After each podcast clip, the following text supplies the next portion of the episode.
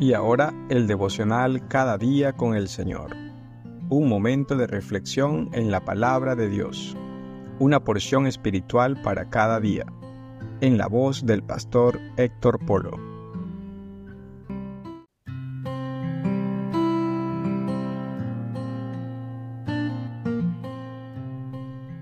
Amigos y hermanos, bienvenidos al devocional cada día con el Señor. Soy el pastor Héctor Polo y vamos a continuar estudiando Segunda de Timoteo capítulo 3. En las últimas semanas hemos visto las características del hombre de estos postreros y peligrosos tiempos. A manera de ampliación, a manera de spin-off, vamos a enfocarnos en los versículos 5 al 7 en donde se destaca una característica muy lamentable. Y estamos hablando específicamente de la inmoralidad de los falsos maestros. Dicen las escrituras, 2 Timoteo 3 del 5 al 7, que tendrán apariencia de piedad.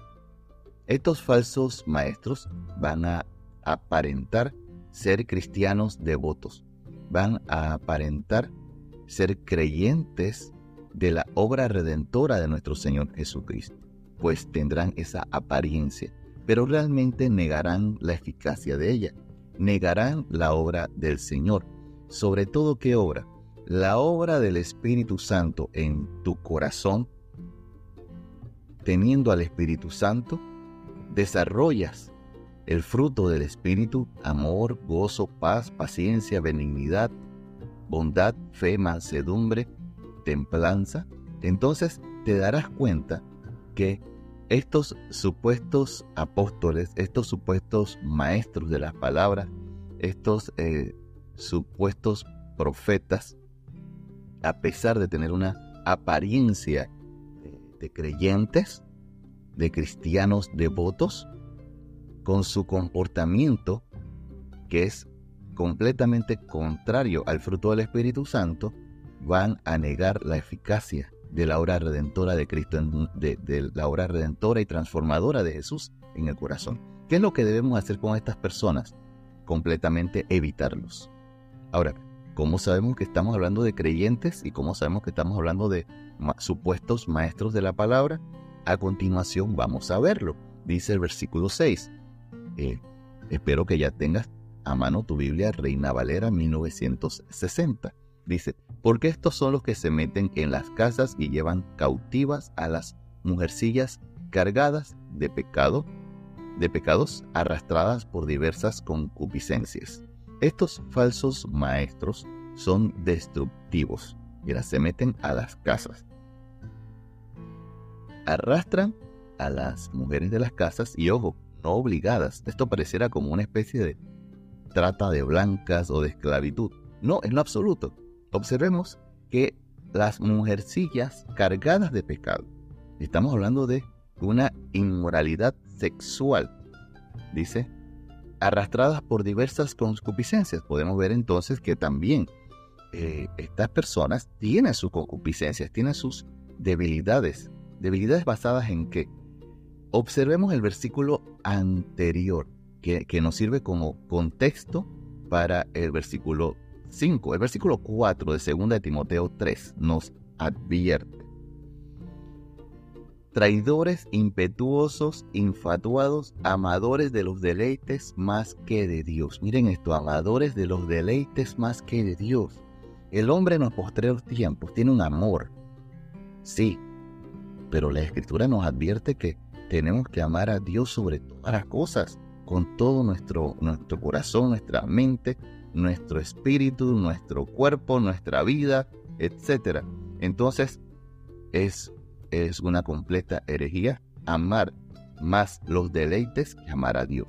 Esto no debe pasar, pues estamos precisamente viendo las características del hombre de los posteriores tiempos en un mensaje anterior decíamos el hombre malo de los posteriores tiempos, estos hombres malos. Pero estos hombres específicamente son maestros de la palabra, son estos que están predicando, estos que están enseñando, pero realmente tienen apariencia, estos apóstoles, estos profetas tienen apariencia de creyentes, pero niegan con su comportamiento, con sus acciones, el poder, de, el verdadero poder transformador del Evangelio. Y ese, esa transformación debe reflejarse con una vida en la llenura del Espíritu Santo. Dice, estas siempre están aprendiendo y nunca pueden llegar al conocimiento de la verdad. estas mujercillas cargadas de pecado están siempre constantemente, supuestamente aprendiendo. Ay, es que voy a ir al discipulado, es que voy a ir al estudio bíblico. Pero mentira. Realmente no están, no se están edificando, no están nunca aprendiendo y al no estar aprendiendo la palabra de Dios realmente no crecen espiritualmente. Eso ya lo vimos también en otro estudio. ¿Qué necesitamos para crecer espiritualmente? La palabra de Dios, toda la escritura, la cual puede cambiar nuestra forma de pensar y nuestra forma de actuar y darnos instrucciones en justicia. Como lo mencioné, el poder de Dios se manifiesta a través del fruto del Espíritu Santo. Estos son los atributos de un verdadero cristiano, no la lista de características que vemos en 2 Timoteo 3 del 1 al 5. En lo absoluto, esta lista de pecados no deben ser nunca realmente los que se destaquen en un creyente. Al contrario, el fruto del Espíritu es lo que nosotros debemos eh, desarrollar, caminar en el fruto del Espíritu. Es más, no tenemos que escoger entre Dios y los placeres. Cuando realmente servir a Dios es el máximo placer. Mira lo que dice el Salmo 16:11. Me mostrarás la senda de la vida. En tu presencia hay plenitud de gozo.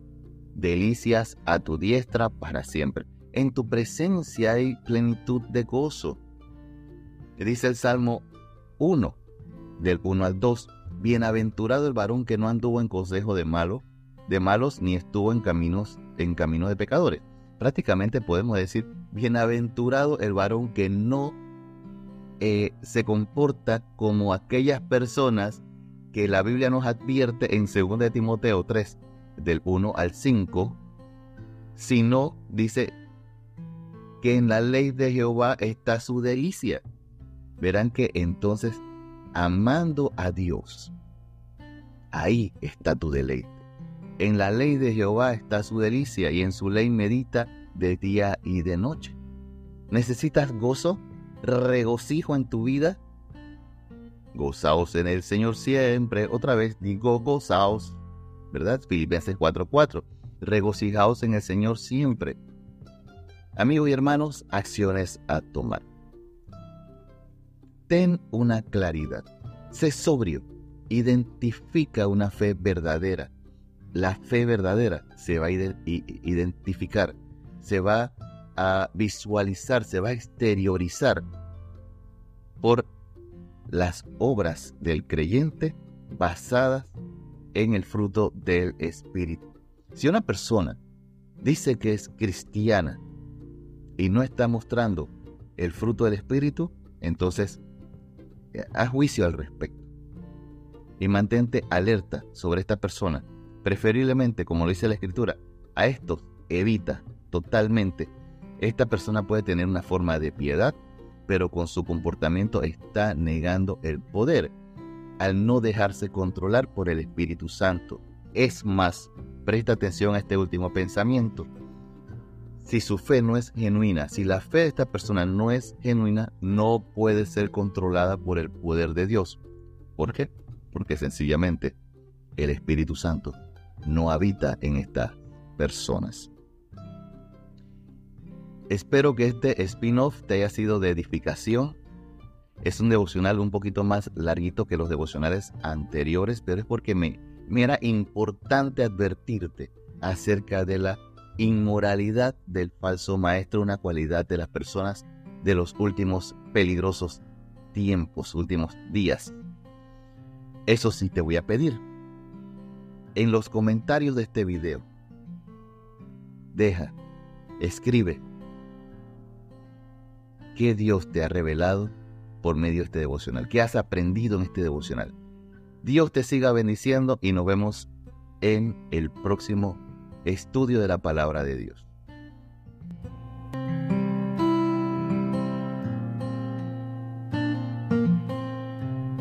Esperamos que cada día con el Señor haya sido de provecho para su vida.